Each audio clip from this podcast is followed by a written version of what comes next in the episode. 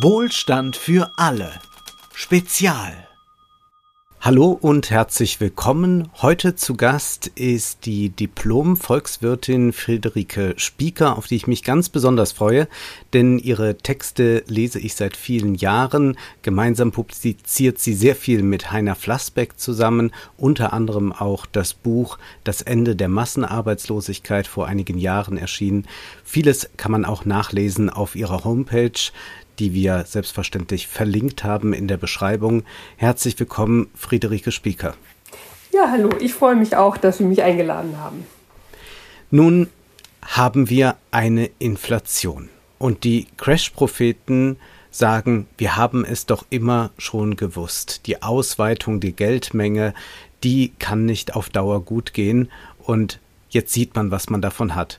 Was entgegnen Sie solchen Crash-Propheten, die jetzt siegessicher sind, dass sie immer schon recht hatten?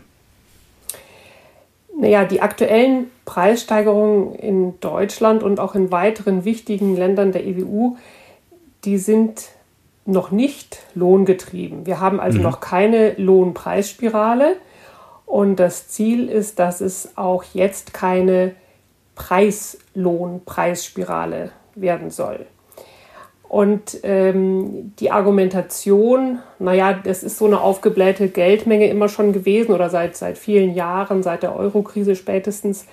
Äh, und das musste ja in Inflation enden, äh, die ist in meinen Augen komplett falsch. Ähm, Geld, also die Argumentation läuft eigentlich darauf hinaus, zu sagen, naja, wenn ein Gut so übermäßig produziert wird, dann ist es ja kein Wunder, ähm, dass ähm, es irgendwann so in, in, in, die Preise geht. Es muss aufgebraucht werden von den, von den Märkten. Es muss in die Preise reingehen, weil einfach nicht genug Produktion da ist.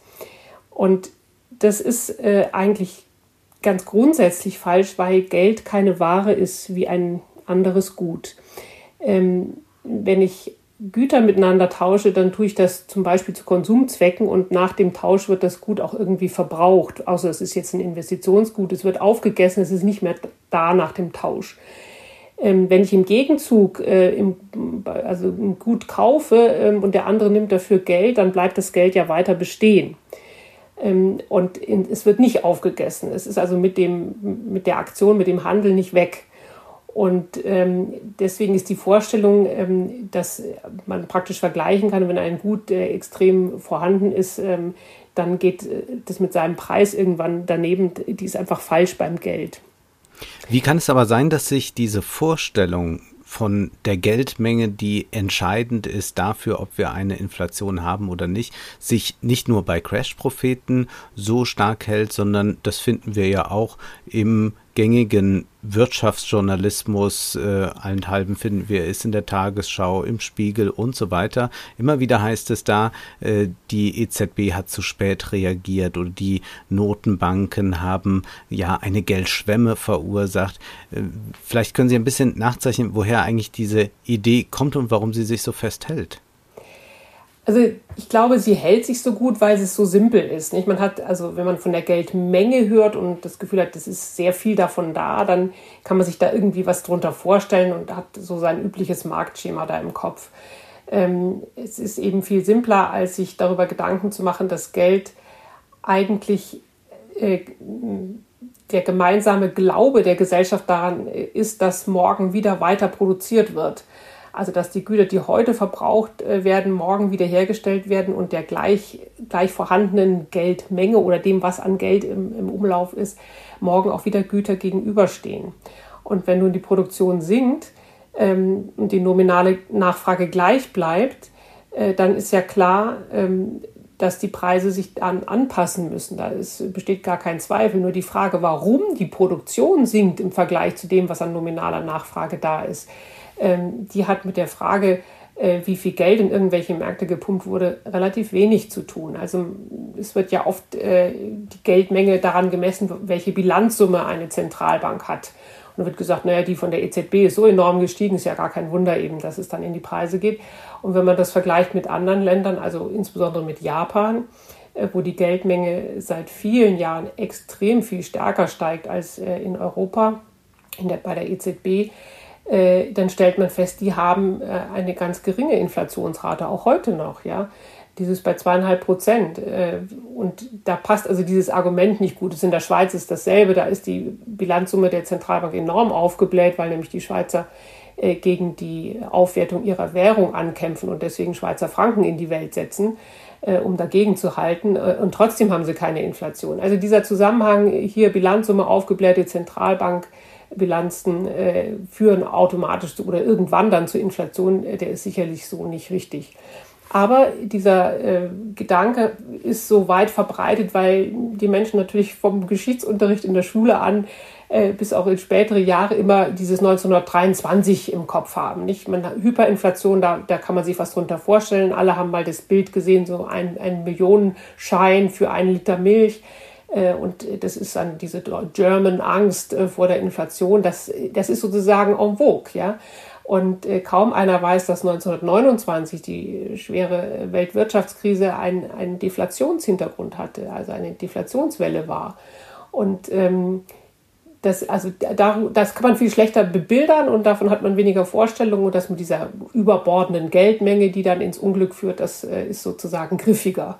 Das, so würde ich das mal ganz ähm, simpel erklären, dass, äh, dass das so viel populärer ist.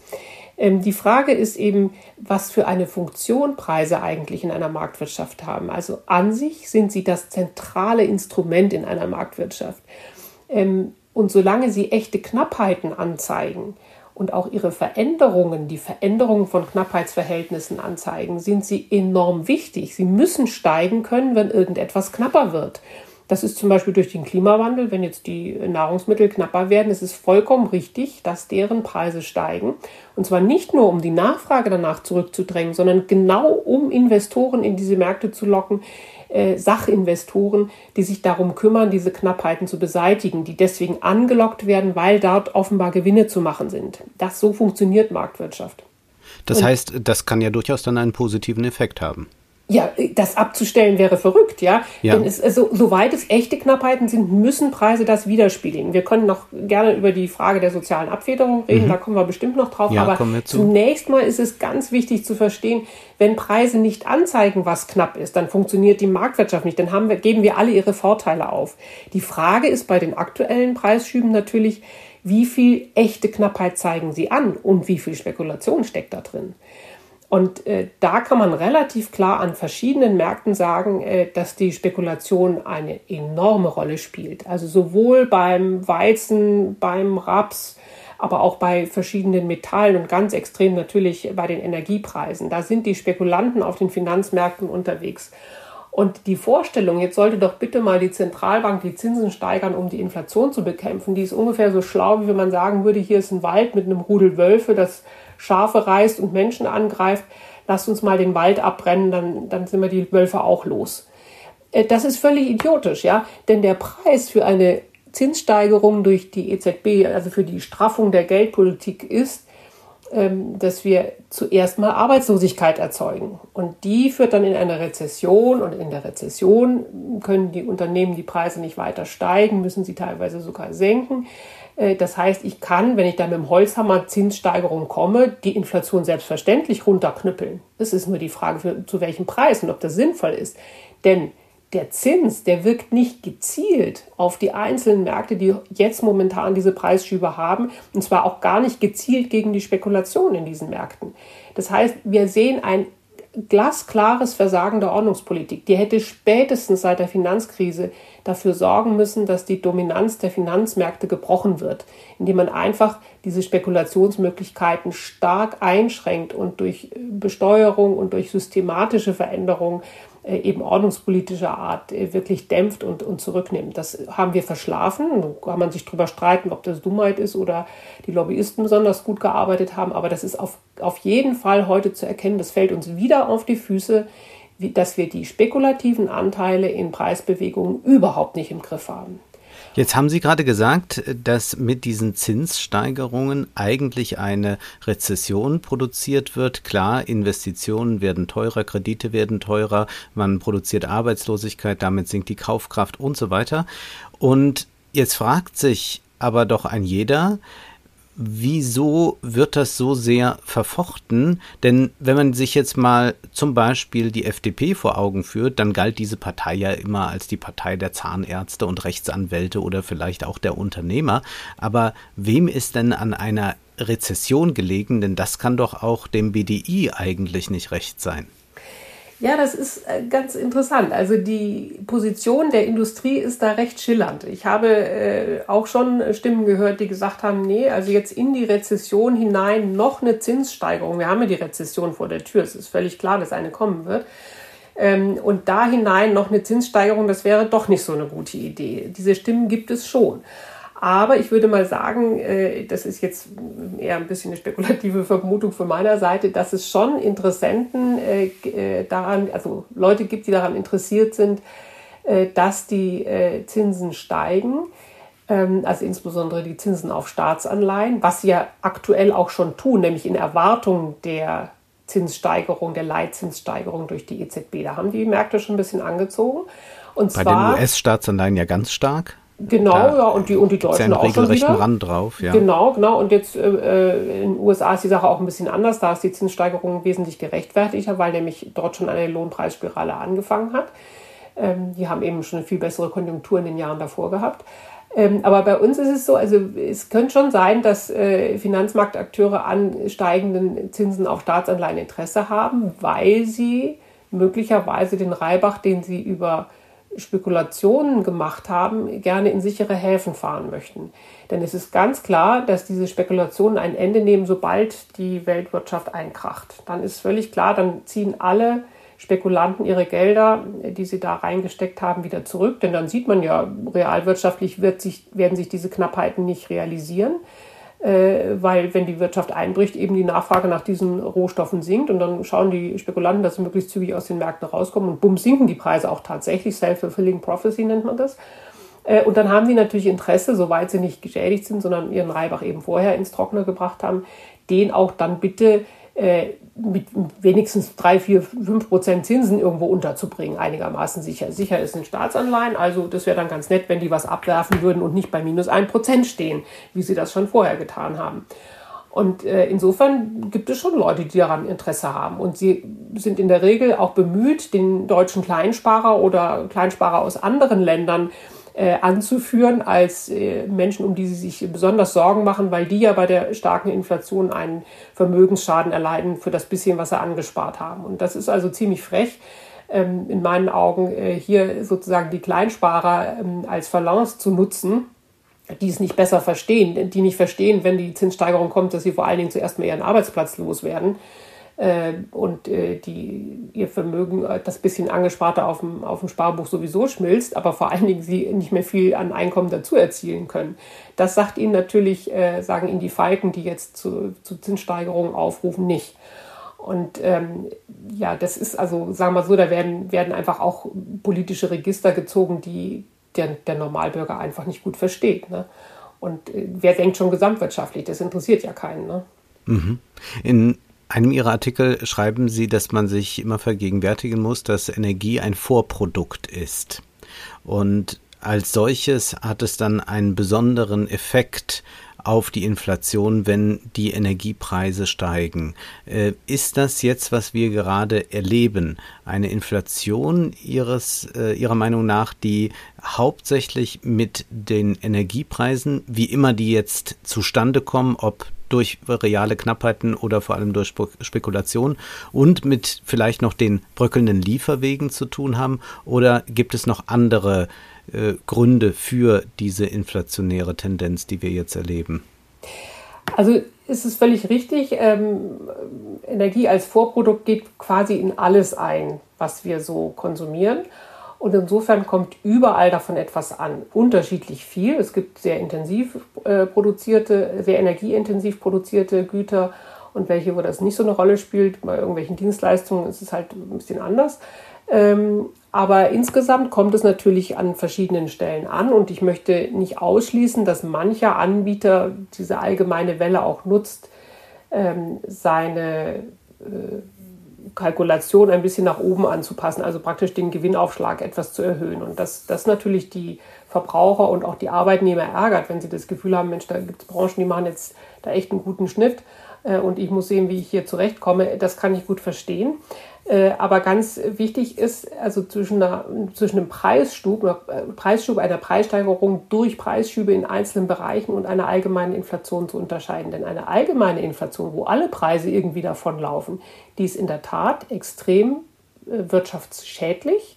Die muss auf jeden Fall bekämpft werden und zwar durch eine allgemeine Zurückdrängung der Nachfrage. Und das passiert dann in der Tat durch die Zinsen in der Geldpolitik. Also wir müssen aufpassen, dass diese einzelnen Preisschübe, die sich jetzt auf breiter Front in vielen Produkten bemerkbar machen, nicht in eine Spirale reinlaufen, wo halt äh, die Löhne entsprechend auch mitgesteigert werden und wir in diese, diese äh, allgemeine Bewegung, dass es gar nicht mehr um eine Relativpreisveränderung im Einzelnen geht, die Knappheiten anzeigt, sondern das Preisniveau saust insgesamt ab. Das brauchen wir nicht, äh, denn das ist absolut investitionsschädlich. Äh, keiner kann mehr richtig kalkulieren, äh, was ist übermorgen ähm, mit, den, mit den Preisen, mit denen ich zu tun habe. Also das muss auf jeden Fall verhindert werden. Und ich rate eben dazu, es nicht dadurch zu verhindern, dass man jetzt schon vor, vorab die Zinskeule rausholt, sondern ich rate dazu, dass es eine vernünftige Kooperation zwischen der Geld- und der Lohnpolitik gibt. Und da kommen wir natürlich zu der Frage mit der sozialen Abfederung. Es geht hier nicht um Luxusgüter, die teurer werden, sondern Güter des täglichen Bedarfs, des Grundbedarfs.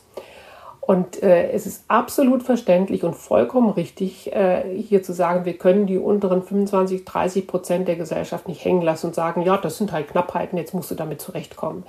Das Gebot der Stunde heißt, die Lohnstruktur extrem zu stauchen. Das heißt, die unteren Lohngruppen, die müssen einfach 7, 8 Prozent mehr Lohn pro Jahr bekommen. Punkt. Das heißt, diese 12 Euro Mindestlohn, die jetzt kommen, die sind ja schon aufgefressen durch die Inflation, die wir jetzt haben. Also das müsste schon von Anfang an mehr sein dann. Ja, beim Mindestlohn auf jeden Fall, aber vor ja. allen Dingen, also und natürlich auch die ganzen Transfers, also die, mhm. die äh, Grundrenten und was das nicht alles ist.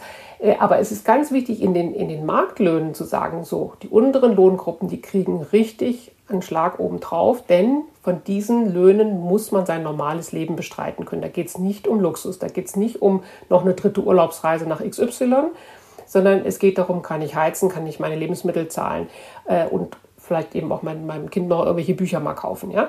Ähm, und das heißt, die brauchen unten wirklich hohe Lohnzuschläge und das kann nur dann funktionieren und nicht in eine allgemeine Lohnpreisspirale übergehen, wenn die mittleren und vor allen Dingen die oberen Lohngruppen die Füße stillhalten. Dann gibt es oben halt mal nichts. Und in der Mitte etwas weniger, vielleicht nur 4%. Aber unten richtig dicke. Das nennt man eine Lohnstruktur Stauchen. Und das ist das Gebot der Stunde, diese Art an äh, Solidarität innerhalb der Arbeitnehmerschaft. Und wenn das geschafft wird von Seiten der Gewerkschaften, wenn das auch den Menschen erklärt wird, das ist der Preis, den wir zahlen müssen, damit diese Gesellschaft nicht auseinanderbricht, dann kann man sich auch äh, an die Geldpolitik wenden und sagen, schaut mal, wir tun unser Möglichstes, einerseits die Leute sozial abzufedern und andererseits die Füße stillzuhalten, dass wir hier nicht in eine Lohnpreisspirale reingeraten. Jetzt helft ihr bitte auch mit und lasst die Zinsen unten, damit das, was wir an Investitionskonjunktur dringend brauchen, allein um den Strukturwandel zu bewältigen, damit das nicht abgestellt wird. Und ich frage mich immer so ein bisschen, äh, also es gab ja einen Ansatz im, im Kanzleramt da, diese Runde, äh, richtig. Äh, und dann haben leider alle Seiten, nämlich also die beiden Tarifseiten, haben beide geschrieben, dass äh, sie im Prinzip, ja, ist ganz nett, äh, wenn man sich da mal trifft, aber es ist eigentlich ihre Sache. Und da denkt man immer, ja gut, äh, wenn ihr das zusammen überblickt und gesamtwirtschaftlich was Vernünftiges draus macht, äh, dann mag das gehen. Aber diese, dieses von vornherein den eigenen Vorgarten pflegen und äh, Angst vor Bedeutungsverlust zu haben, wenn man sagt, Mensch, es ist eigentlich völlig klar, was in der Summe rauskommen muss. Untere, die unteren absichern, die oberen stillhalten und das insgesamt äh, muss, muss die äh, gesamte Lohnsteigerung so sein, dass sie die erwartete Produktivitätssteigerung plus die 2% Zielinflationsrate der EZB enthält und nicht mehr und nicht weniger. Und äh, das ist ein fest vorgegebener Spielraum, der gesamtwirtschaftlich sinnvoll wäre. Und wenn man das den Gewerkschaften sagt, dann schreien die gleich Kakao und sagen, nee, also die Löhne werden nicht im Kanzleramt und nirgendwo am grünen Tisch so gemacht, sondern wir verhandeln das aus. Und je kleinteiliger verhandelt wird, siehe die Cockpit-Gewerkschaft oder der, der Verband der Cockpit-Leute, ähm, die dann sagen, wir wollen ab Januar einen äh, kompletten Inflationsausgleich oder so. Da sieht man schon, wenn dann kleinteilig verhandelt wird, also mit einzelnen Gruppen, die können dann alles Mögliche durchsetzen. Ne? Die sind dann Flaschenhälse oder sonst was.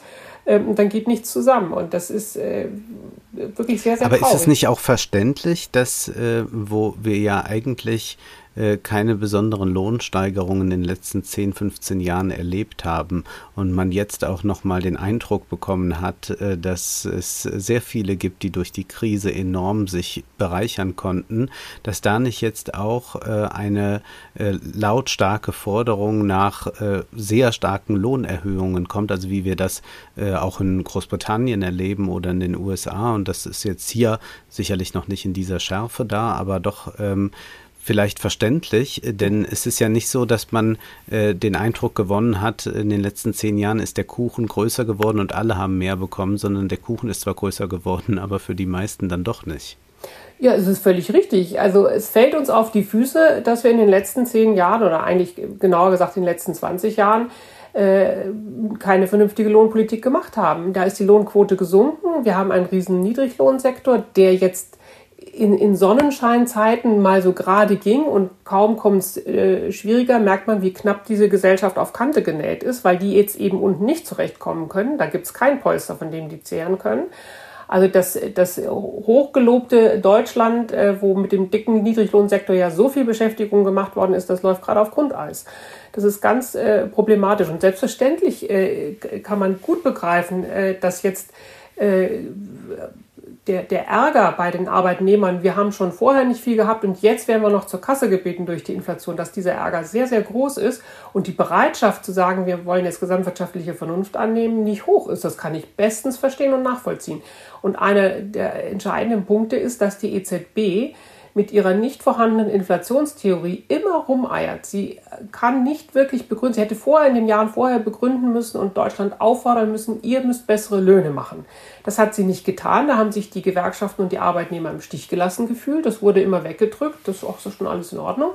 Äh, und jetzt äh, in der Krise, wo die EZB auf vernünftige Lohnpolitik angewiesen ist, ist sie natürlich ähm, äh, steht sie mit leeren Händen da. Denn wenn die Lohnpolitik äh, dann sagt, okay, wir verhalten uns vernünftig und gehen mal wieder in Vorleistung, können wir denn auch sicher sein, dass ihr übermorgen, äh, wenn es dann darum geht, die Geldpolitik weiter expansiv zu halten, äh, und auch den Arbeitgebern mal zu sagen, sie sollen mal ordentlich was zahlen, nämlich gemäß der Produktivität plus eurer Zielinflationsrate, dass ihr dann auch hinter uns steht. Ne? Das ist, dass die EZB hat unter Beweis gestellt, dass sie nicht hinter den Arbeitnehmern steht. Warum sollten die jetzt äh, der EZB aus der Klemme helfen?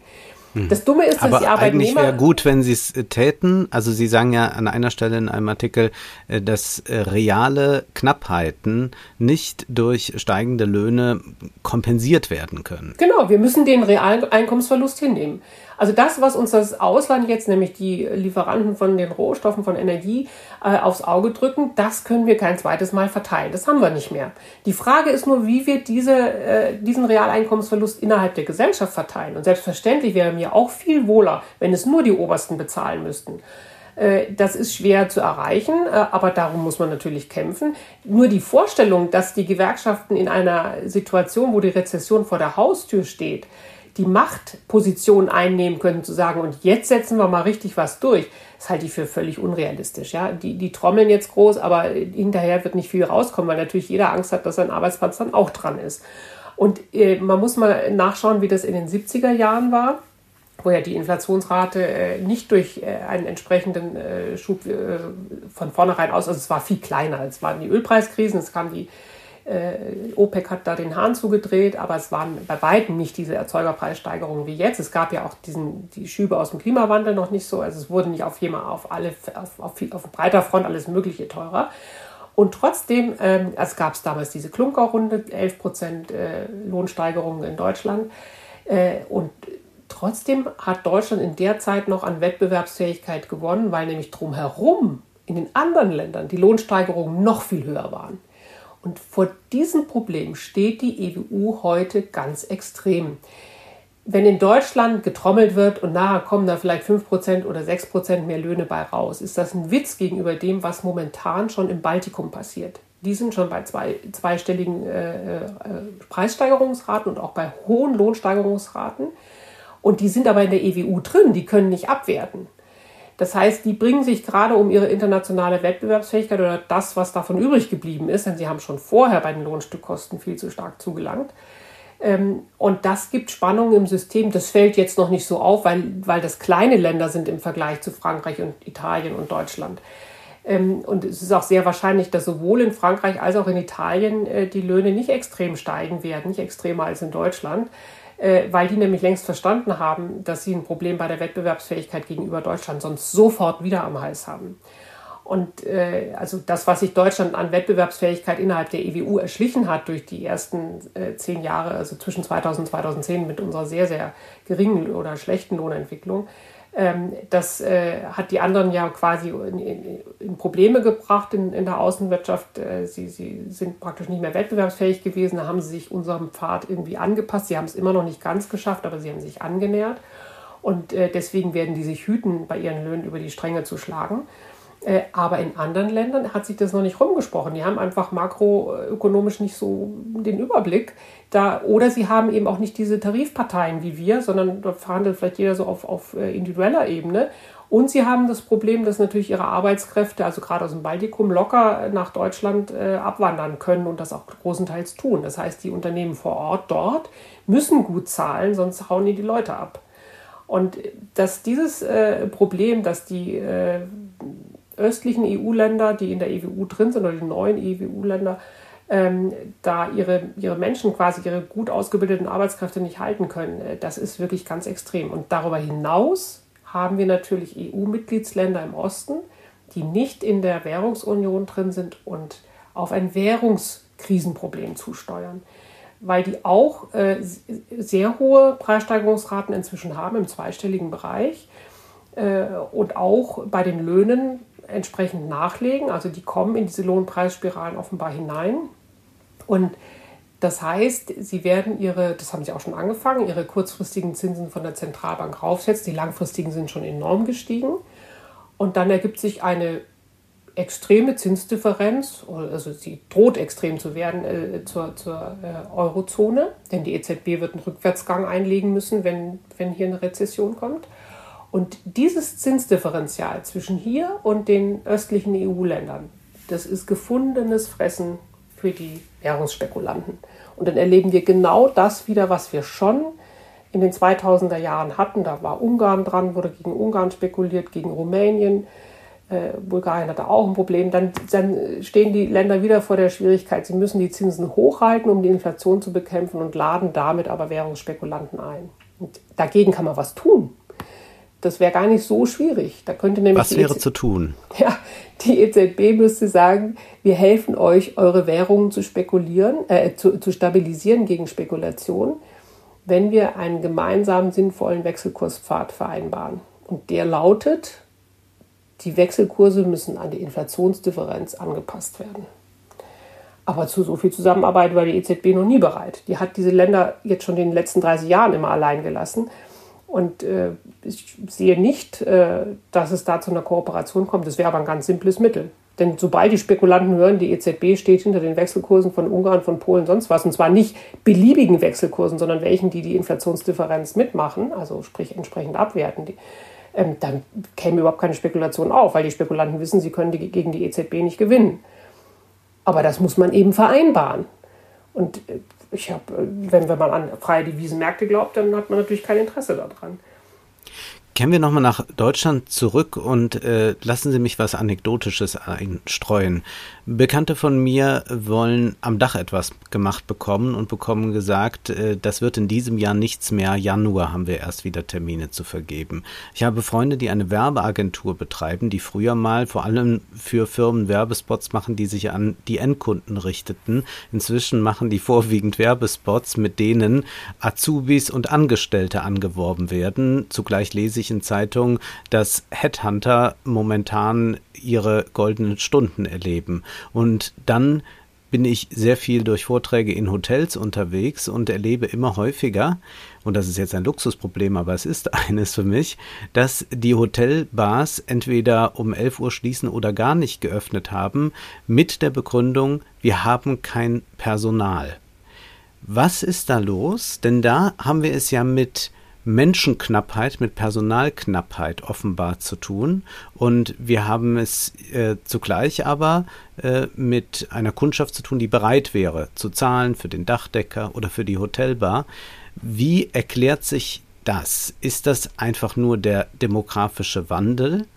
Und ist das dann auch am Ende ausschlaggebend dafür, dass die Löhne jetzt äh, gerade in den äh, besseren äh, äh, besser bezahlten Bereichen steigen, weil man einen Kampf um gute Leute führt? Ja, das ist eine gute Frage. Also der demografische Wandel spielt da auf jeden Fall eine große Rolle. Das äh, Schlimme ist, dass er eigentlich nicht überraschend kommt und wir trotzdem äh, nicht richtig äh, äh Vorkehrungen getroffen haben. Ähm, also grob gesprochen, man man wird äh, Migration äh, auf jeden Fall benötigen, um die Lücken, die jetzt durch den Abgang der geburtenstarken Jahrgänge Richtung Rente, Richtung Pension äh, stattfindet, um die irgendwie ein bisschen zu schließen. Wir können gleich noch darüber reden, ähm, was daran fair und unfair ist gegenüber anderen Ländern. Ähm, aber es zeigt sich eben auch, dass in Bereichen Arbeitskräfte fehlen, die halt in den letzten 20, 30 Jahren äh, von der finanziellen Seite her auch und von der Attraktivität der Arbeitsplätze her auch abgehängt wurden. Also äh, die Akademisierung der Gesellschaft, sowas stand da immer im Vordergrund. Und wer ins Handwerk gegangen ist, der wurde ein bisschen schräg angeschaut. Ähm, hat nicht schlecht verdient. Also Handwerk hatte auch schon früher einen ganz ordentlichen Boden und heute ist er besonders golden. Aber ähm, es war nicht so angesehen. Nicht? Man hat gesagt, die OECD hat gesagt, wir, wir braucht, die haben eine zu geringe Akademisierungsquote äh, und äh, das wurde sehr viel Wert darauf gelegt, also dass alle irgendwie einen Studienabschluss machen müssen. Äh, und das, dann gibt es natürlich noch einen Teil von jungen Leuten, die gar keinen vernünftigen Schulabschluss haben oder die schwer auszubilden sind. Äh, die wir dann auch hinten runterfallen lassen, weil die Unternehmen, also wir, wir haben ja den Staat ein bisschen ausgehungert, was die äh, Bildungspolitik angeht und durch geringe Steuerzahlungen. Das fällt uns jetzt ordentlich auf die Füße, dass es einfach einen bestimmten Pool an Leuten gibt, die man äh, nicht gut integriert kriegt, weil halt die Simple-Jobs sozusagen mal etwas übertrieben gesagt, die Wasserträgerjobs, die fallen natürlich weg mit dem technischen Fortschritt. Das heißt, ich muss auch die Leute immer besser ausbilden, damit sie mithalten können in den, in den Jobs, die es gibt. Aber auch Einfachere äh, Jobs müssen so bezahlt sein, so bezahlt werden, äh, dass die Menschen davon leben können. Und wenn das nicht der Fall ist, naja, gut, dann gibt es halt Leute, die sagen, ich werde ich werd Hartz-Vierer. Ja, das äh, gibt es auch. Und äh, ist mir selber auch schon über den Weg gelaufen. Es gibt äh, Abiturienten, die sagen, ich denke doch gar nicht dran, eine Ausbildung zu machen. Ich habe nämlich kapiert, wie ich durch Spekulation auf den Finanzmärkten jeden Monat vierstellige Beträge verdienen kann, ohne jede Ausbildung. Ich habe mir ein paar YouTube-Videos angeschaut, äh, wie man Währungsspekulant wird. Äh, und ich lebe davon gut, was soll das, ja? Das heißt, wir haben im Grunde genommen, äh, bringen wir die Realwirtschaft um, vernünftig gut ausgebildete Arbeitskräfte auch dadurch, dass sich halt in, Bereichen, die überhaupt nicht produktiv sind, äh, Geld verdienen lässt. Also auch, auch gute Physiker äh, wandern dann ab in die, in die Finanzbranche oder machen, machen äh, den gläsernen Kunden aus irgendwelchen Datenanalysen raus. Und die Leute, die eigentlich im Krankenhaus benötigt werden, in der Pflege, äh, die gibt es dann nicht. Ja? Und das ist auch nichts, was man dann kurzfristig heilen kann, also mit ein paar tausend Euro irgendwie Corona-Zulage, ähm, weil sich natürlich die Strukturen über 30 Jahre so verschlechtert haben, dass auch Leute, die sagen, auch eigentlich würde ich gerne im Pflegebereich arbeiten, das, das liegt mir, ich sehe dann Sinn in dieser Arbeit oder so, feststellen, dass sie so wenige sind, dass auf den paar wenigen die da sind, dermaßen viel lastet, dass es nicht aushalten. Ja? Dass sie sagen, ich kann meinen Job nur so schlecht machen, so habe ich mir das nicht vorgestellt, dass ich, dass ich äh, in der Pflege so wenig Zeit für den Einzelpatienten habe, dann höre ich lieber ganz auf oder mache nur noch ein bisschen Teilzeit. Das ist ja ein Problem. Also ich muss, um dieses lang angestaute Strukturproblem zu lösen, äh, muss ich schon erstens tief in die Tasche greifen und das kriege ich nicht von heute auf morgen beseitigt. Aber die Lehre daraus muss sein, wir müssen vor allen Dingen die Möglichkeiten, Geld, durch unsinnige Tätigkeiten, durch unproduktiven Kram zu verdienen. Das müssen wir wirklich einstellen. Und dann werden wir uns auf Dauer darauf äh, als Ältere eben auch einstellen müssen, dass es bestimmte Sachen so einfach nicht mehr oder jedenfalls nicht mehr so preiswert gibt. Ähm, Und dann kommen wir wieder zu der Frage, können wir über Migration äh, Probleme ja, lösen? Denn da gibt es ja dann doch Vorschläge, das ist ja auch äh, ein Anliegen von beispielsweise Branko Milanovic, äh, der sagte, wir haben nun diesen Ortsbonus äh, im Westen, wir Industriestaaten, viele würden gerne kommen, hier arbeiten, es scheitert dann an den ideologischen Barrieren äh, der herrschenden Politik, dass man eigentlich äh, sich immer noch äh, Wahlstimmen sichern kann, wenn man abschiebt und nicht, wenn man viele reinlässt. Äh, das ist das eine. Jetzt sagen Sie, grundsätzlich würde Migration helfen äh, bei diesem Problem, aber wenn ich das richtig verstanden habe, dann sind wir auch den Ländern, denen wir diese Migranten, diese Arbeitsmigranten nehmen, ich will nicht sagen wegnehmen, aber die von dort kommen, auch etwas schuldig. Genau, also es kommt ganz speziell darauf an, ob die Leute, die zu uns einwandern wollen, ob die bereits ausgebildet sind oder nicht. Wenn sie nicht ausgebildet sind und wir uns um ihre Ausbildung hier bemühen, dann ist alles in Ordnung. Dann äh, muss man halt sagen, ja, die Gesellschaft kümmert sich ja drum, wir brauchen die Leute, äh, das machen wir. Äh, wenn Sie aber ausgebildete Menschen aufnehmen, und das ist ja so ein bisschen die Idee dabei, wir haben so einen Kriterienkatalog und wer hier schon einen festen Job hat, der darf dann kommen, also wer schon einen Arbeitsvertrag in der Tasche hat und so, der darf kommen.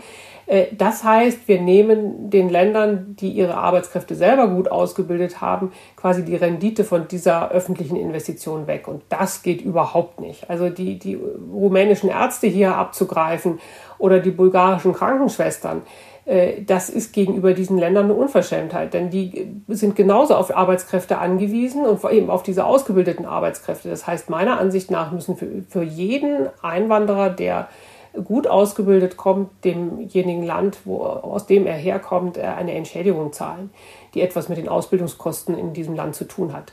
Äh, also alles andere ist völlig unfair. Da brauchen wir gar keine Entwicklungspolitik mehr zu machen, denn das ist ja Anti-Entwicklungspolitik dann.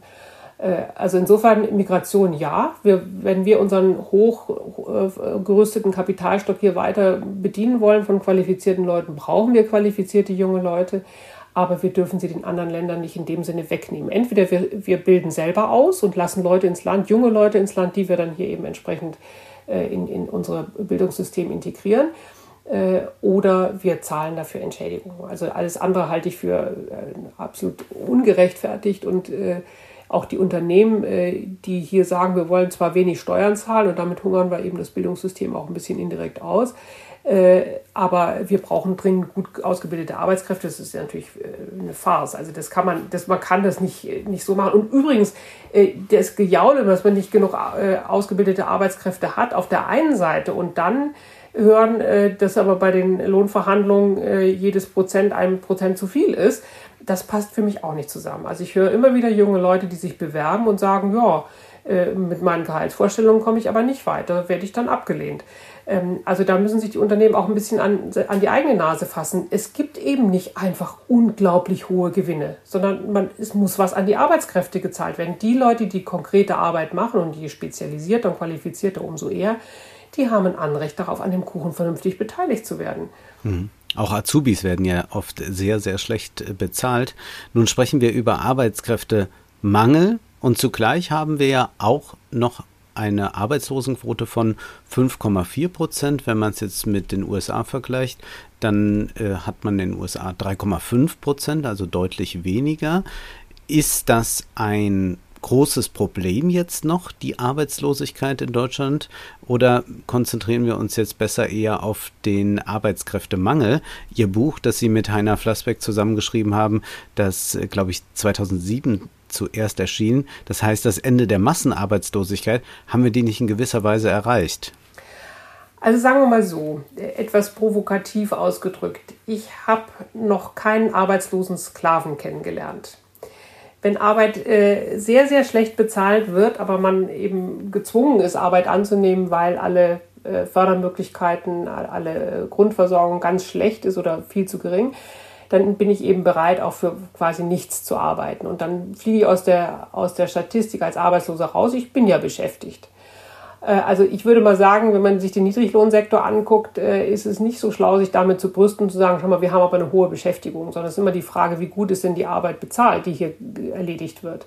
Das heißt also, wenn man die schlecht bezahlte Arbeit und die Unterbeschäftigung, es gibt ja auch unfreiwillig Teilzeitarbeiten, die die nicht aufstocken können, äh, die, die, wo die Unternehmen sagen, nö, nö, wir lassen nicht mal auf Teilzeit sitzen oder so.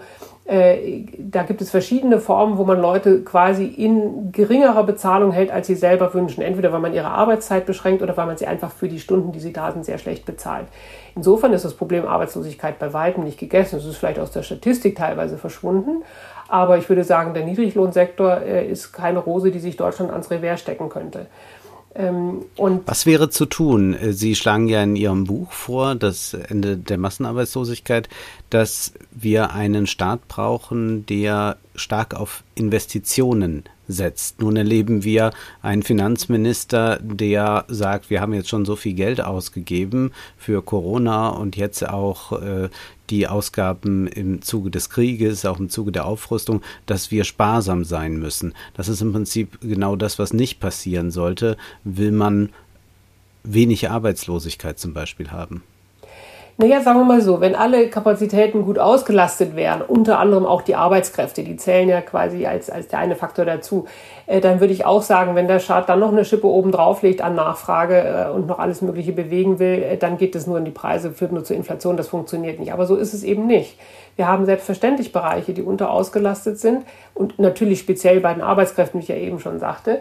Ähm, und äh, wenn jetzt diese drohende Rezession und die Angst vor der Energiepreisentwicklung und wie wird es im nächsten Winter und haben wir, selbst wenn wir viel zahlen, haben wir überhaupt Energie, die ausreicht oder müssen wir frieren und so weiter, das führt dazu, äh, wie man auch an dem äh, Klimaindex für die, für die Konsumenten, an dem GfK da ähm, ablesen kann, dass inzwischen so ein Angstsparen einsetzt. Das heißt, diejenigen, die noch sparen können, wo noch ein bisschen was übrig ist, äh, die halten ihr Portemonnaie jetzt auch zugeknöpft und die anderen, die geben eben das bisschen, was sie haben, halt für den Grundbedarf aus. Äh, das heißt, es werden natürlich bestimmte Bereiche ihre Kapazitätsauslastung äh, senken. Das ist völlig klar, ne? weil die Strukturen ja nicht genau zu diesem Nachfrageprogramm passen. Und das heißt, wenn es dann wirklich zu einer Rezession kommt, weil sich alle Wirtschaftssubjekte auf ihrer einzelwirtschaftlichen Ebene dann parallel verhalten. Die Unternehmen sind vorsichtig beim Investieren, die Verbraucher sind vorsichtig beim Geld ausgeben. Ähm, dann gibt es eine Abwärtsspirale. Und wenn in diese Abwärtsspirale hinein äh, der Finanzminister noch sagt, jetzt müssen wir auch noch die Schuldenbremse einhalten, äh, dann ist das Chaos perfekt. Und noch obendrein dann die Geldpolitik sagt, ah, lasst uns auch noch die Zinsen steigern. Also dann wird die Rezession noch viel schlimmer. Äh, und übrigens kann man dann in so einer Rezession die Schuldenbremse auch nicht einhalten. Nur ist es dann unfreiwillig, äh, dass man halt dann sieht, okay, jetzt müssen wir die Rente äh, aus dem Staatshaushalt noch aufpeppen und die Arbeitslosenversicherung auch. Es wäre viel schlauer, das vorab einzusehen, dass das Einhalten der Schuldenbremse in einer rezessiven oder drohenden Rezessionssituation das falsche Signal ist. Und sagen, selbstverständlich muss der Staat einspringen, um die Sparanstrengungen, die jetzt aus dem privaten Sektor kommen, werden oder schon angefangen haben, äh, um diese Sparanstrengungen auszugleichen. Denn jede Volkswirtschaft hat auch unter normalen Bedingungen immer ein Sparproblem. Die privaten, also insbesondere die privaten Haushalte, sparen generell äh, einen Teil ihres Einkommens so aus Vorsorgemotiven. Das ist auch völlig ehrenwert und völlig in Ordnung und ist einzelwirtschaftlich rational. Gesamtwirtschaftlich führt es aber dazu, dass es immer eine Lücke in der Nachfrage gibt. Und diese Lücke muss über die Investitionsnachfrage sozusagen ausgeglichen, überspielt werden.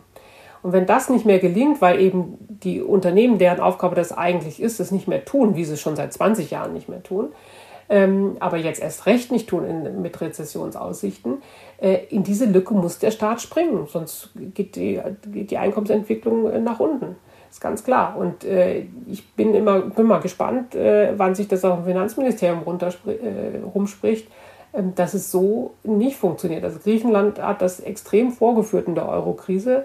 Da hat man gespart wie verrückt und es ist immer schlimmer geworden. Die Arbeitslosigkeit ist in den Himmel geklettert äh, und das BIP ist abgesunken und die haben sich bis heute davon nicht erholt. Es sind jetzt bald zehn Jahre äh, her und äh, es ist, das Land ist schwer geschädigt davon.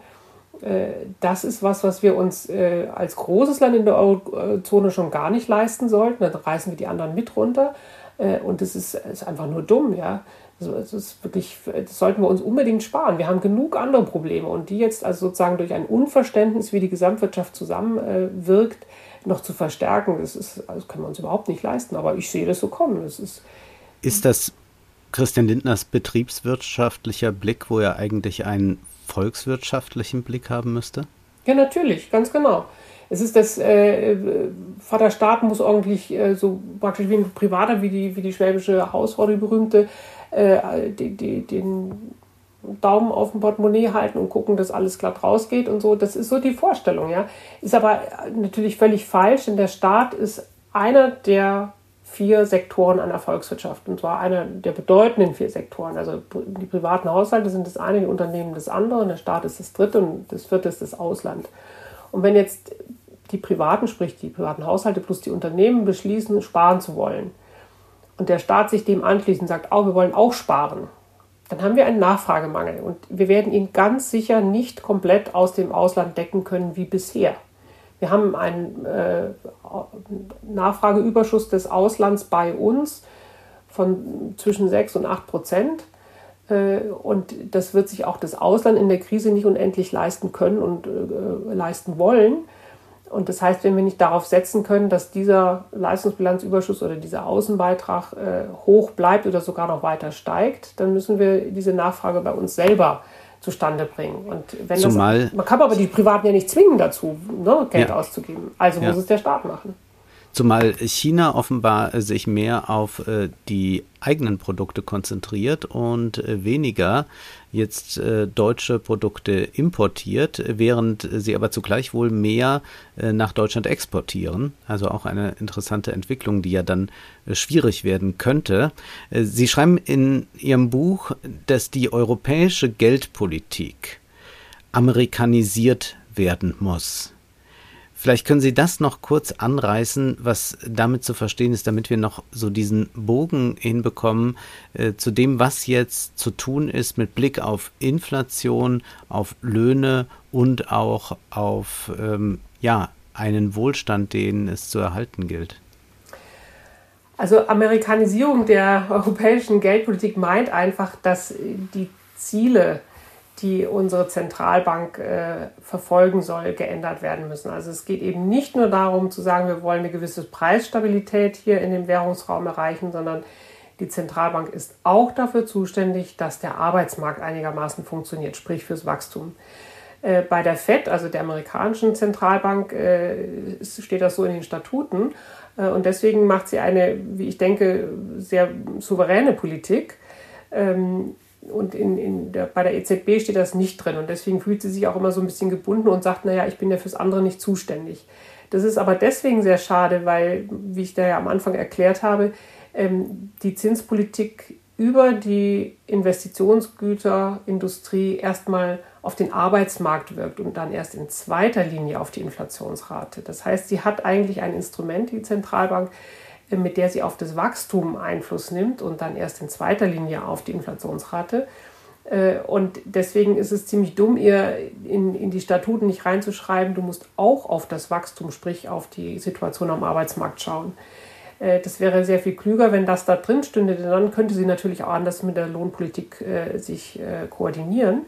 Denn die Lohnpolitik wirkt in der Tat direkt auf die Inflationsrate, nämlich über die Lohnstückkosten. Und ähm, wenn die Lohnpolitik sagt, okay, wir werden zwar daran gemessen, wie hoch die Beschäftigung ist, aber wir haben eigentlich auf die Beschäftigung keinen direkten Einfluss, sondern wir haben einen direkten Einfluss auf die Inflationsrate und bei der Zentralbank ist es genau umgekehrt. Wenn die diese beiden Bereiche, diese enge Verquickung äh, verstehen würden und akzeptieren würden und sagen würden, wir werden an etwas gemessen, was wir nicht direkt in der Hand haben. Wir haben aber das in der Hand, was der, der jeweils andere Bereich als Zielgröße vorgegeben hat. Wenn diese Verquickung klar wäre, dann wäre auch klar, dass diese beiden Bereiche kooperieren müssen und können. Und dann können wir wesentlich bessere Ergebnisse erzielen. Mhm. Nun hat Christian Lindner im Sommerinterview gesagt, irgendwann wird es Menschen geben, die erkennen, der FDP-Vorsitzende und Finanzminister hat in einer schwierigen Lage den Kurs gehalten.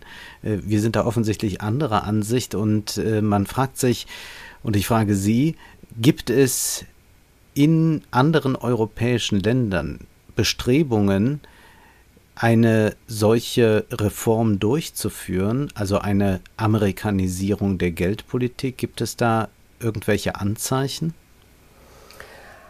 Also ich glaube, die Vorstellungen innerhalb der EZB sind schon sehr geteilt. Also das hat man jetzt bei der Frage, äh, soll die EZB die Zinsen steigern und wie kann sie gleichzeitig verhindern, dass die Spreads, also die Zinsdifferenzen zwischen Deutschland und zum Beispiel Italien, nach oben gehen, äh, dass sie sich da sehr schwer getan hat. Also kaum hatte sie die Zinserhöhung angekündigt, musste sie schon eine Notsitzung einberufen, äh, weil sie gemerkt hat, die Spreads gehen nach oben und das könnte heiß werden.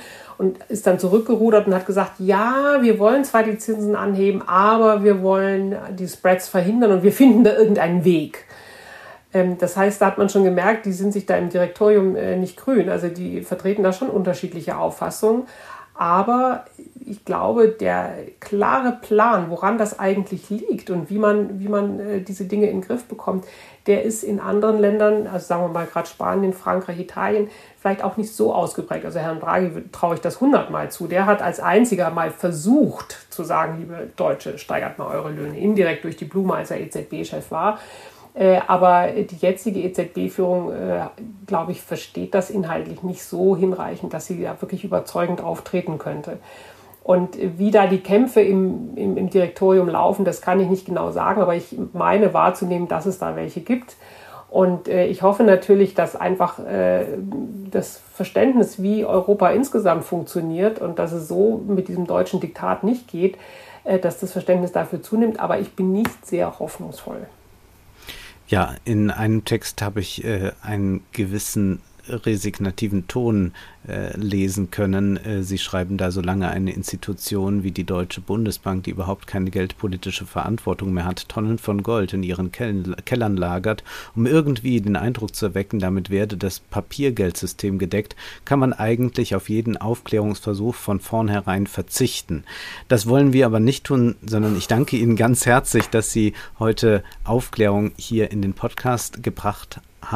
Zum Schluss noch der Hinweis, dieser Podcast freut sich sehr über finanzielle Unterstützung. Das ist möglich über Patreon, Steady und über Bankverbindungen und PayPal. Alles dazu findet ihr in der Beschreibung. Liebe Frau Spieker, ich danke Ihnen ganz herzlich und ich hoffe, dass wir uns widersprechen, nämlich dann, wenn der Atlas, der neue Atlas der Weltwirtschaft erscheint. Den geben Sie nämlich auch mit heraus. Vielen Dank. Ja, ich danke Ihnen und freue mich auch auf ein weiteres Gespräch. Das war Wohlstand für alle. Ihr könnt uns finanziell unterstützen über paypal.me-ole und Wolfgang oder über die in der Beschreibung angegebene Bankverbindung. Herzlichen Dank.